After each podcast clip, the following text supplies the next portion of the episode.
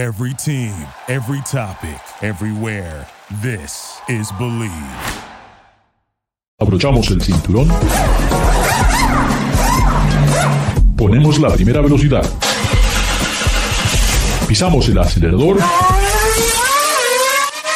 Y comienza el programa. ¿Qué tal amigos? Ricardo, su servidor. Estamos en Garage Latino desde Los Ángeles, como lo hacemos todas las semanas. Recuerden, aquí no hablamos de fútbol, no hablamos de béisbol, solamente todo lo que tiene que ver con el fascinante mundo sobre ruedas. Hoy tengo el placer de estar con David Logi. ¿Cómo estás, David? Muy bien, y no solamente hablamos en inglés, en español, también hablamos en inglés. Pero bueno, eso será para otro este segmento. Esto fue un comercial. Pues tenemos amigos en, en la China, en, en en Kuala Lumpur, Sudáfrica, Namibia, Paraguay, uh, Lituania.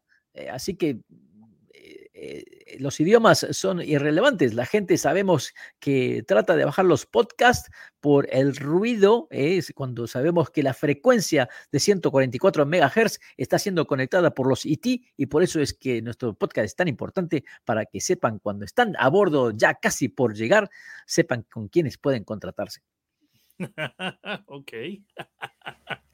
Señor David, usted ya tiene varios años, veo que tiene ese bigote tipo Dalí, tiene el goatee, la, la, barbita. Y ya me la quitar, ya no la soporto.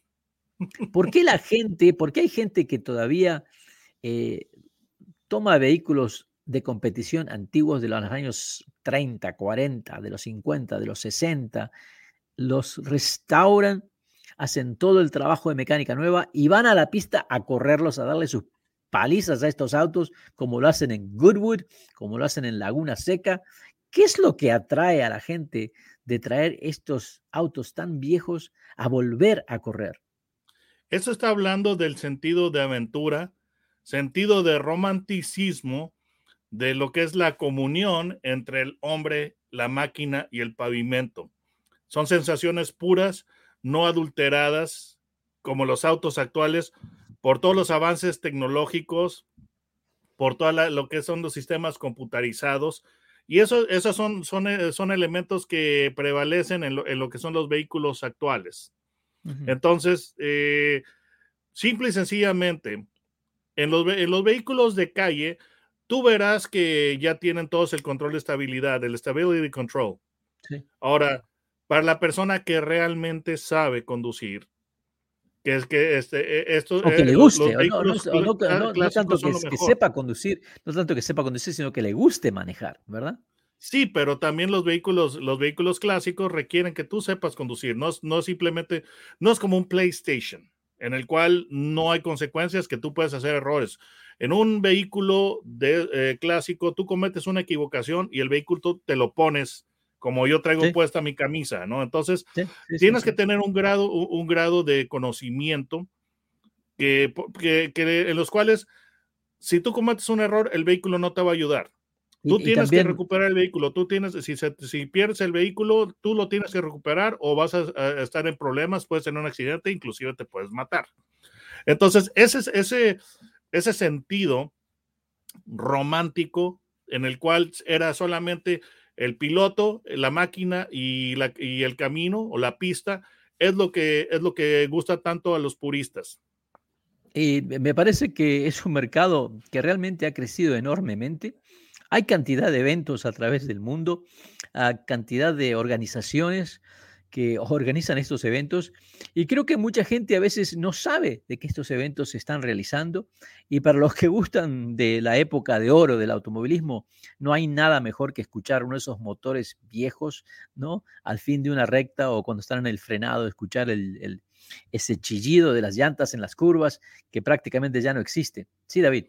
Y además, eso, em, por ejemplo, um, esto, las personas que están corriendo eh, en, estos, en estas eh, competencias, en esas carreras, es gente que ama los autos.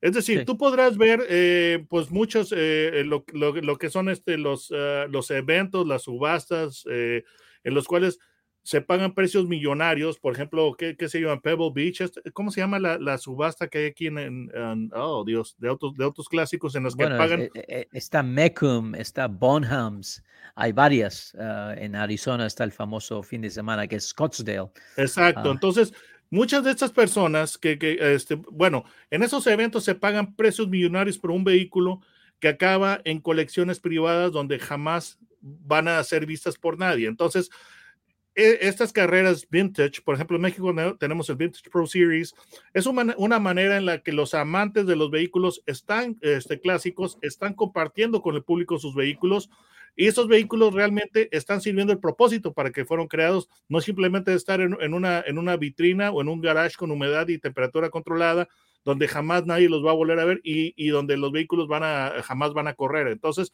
es darle el propósito, es respetar el propósito para el cual el vehículo fue creado. Sí, sí, sí, sí, sí, realmente.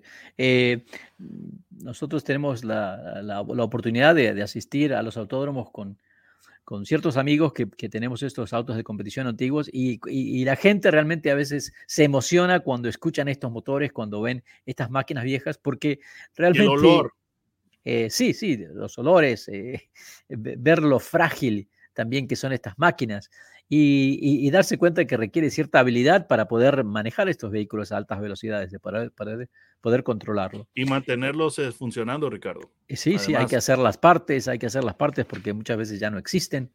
Eh, en Estados Unidos está el grupo SVRA, eh, también está Vintage Auto Racing Association. Bueno, en fin, hay un montón de organizaciones, uh, pero yo le diría a, ustedes, amigos que nos escuchan, de que traten de buscar eventos vintage, vayan con su familia, porque estos son eventos familiares, la gente es muy, muy abierta, eh, la gente lo hace esto para compartir los vehículos, las historias, las aventuras. A veces nos encontramos con autos que tienen una historia tremenda. En, en el último evento que, en el que participé aquí en Fontana, California, eh, trajeron. Gran pista, famoso... by the way. ¿Perdón? Gran pista, by the way. Sí, sí, muy linda pista. Lástima que me costó el motor. Pero eh, trajeron, el, trajeron el famoso Frisbee, el Canam Frisbee, que es el único que hay en el mundo.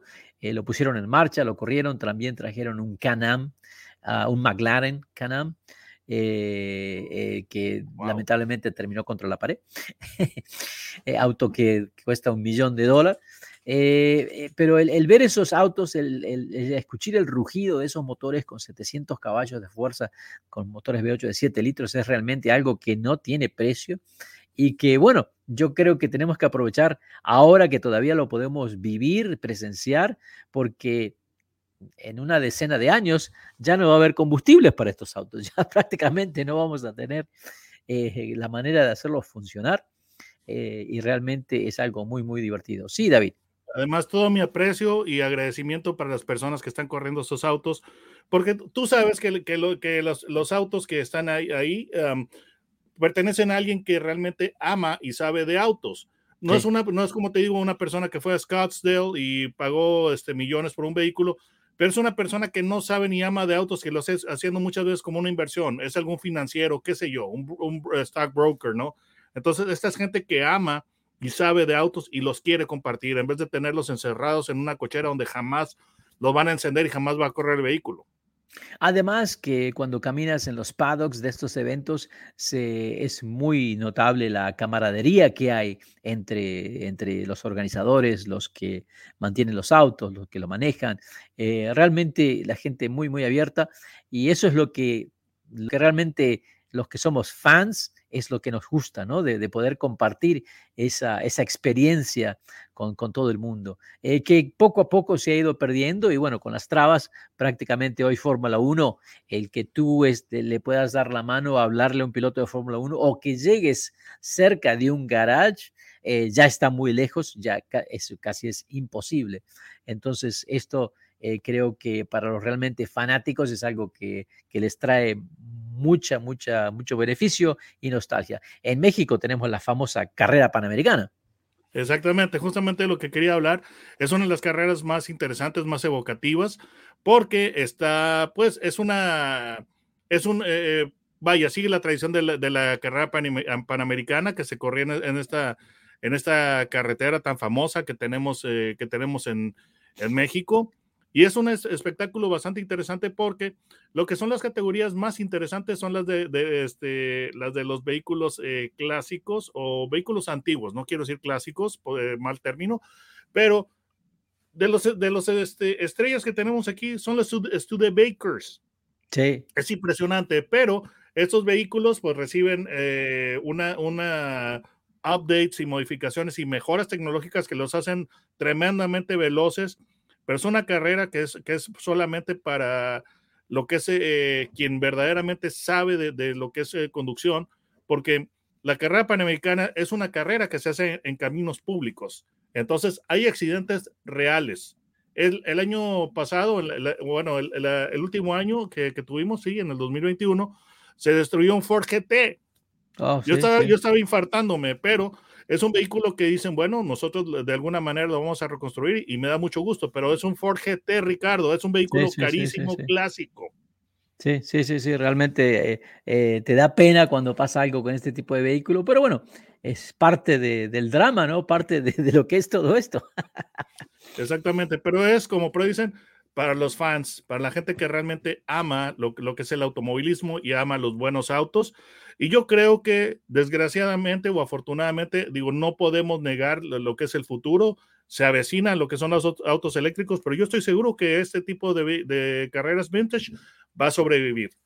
Eh, espero que sí, espero que no se, se, convierta esto en cosas de museos. Así que amigos, amigas, ah, busquen a través del internet un evento de autos vintage, vintage racing campeonatos de, autos clásicos alrededor de su zona y lleven a la familia porque creo que los chamacos realmente, o chamacas, se van a, entusiasmar cuando vean todos estos juguetes eh, e, en la pista, el, poder estar eh, junto a, estas máquinas realmente nos, nos, nos, hace sentir muy bien. Bueno, y es parte de esa pasión que tenemos aparte porque hacemos este show. Estamos en Garage Latino, como lo hacemos todas las semanas. Recuerden, Garage Latino se transmite a través del Believe Network en Estados Unidos y pueden encontrar los podcasts de Garage Latino a través de Google iPod, ah, Google Podcast, ah, Amazon Music, por supuesto Spotify, no se olviden. Y también David Logi está en YouTube.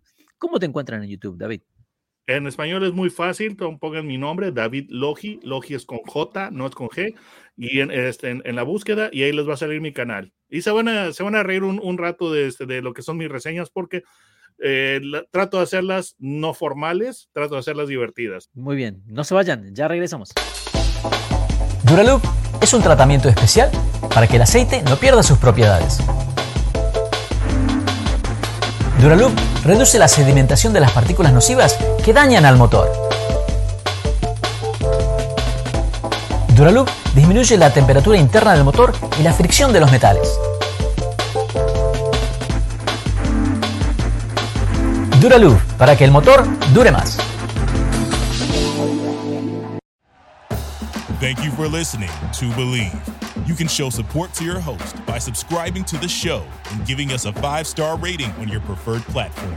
Check us out at Believe.com and search for B L E A V on YouTube.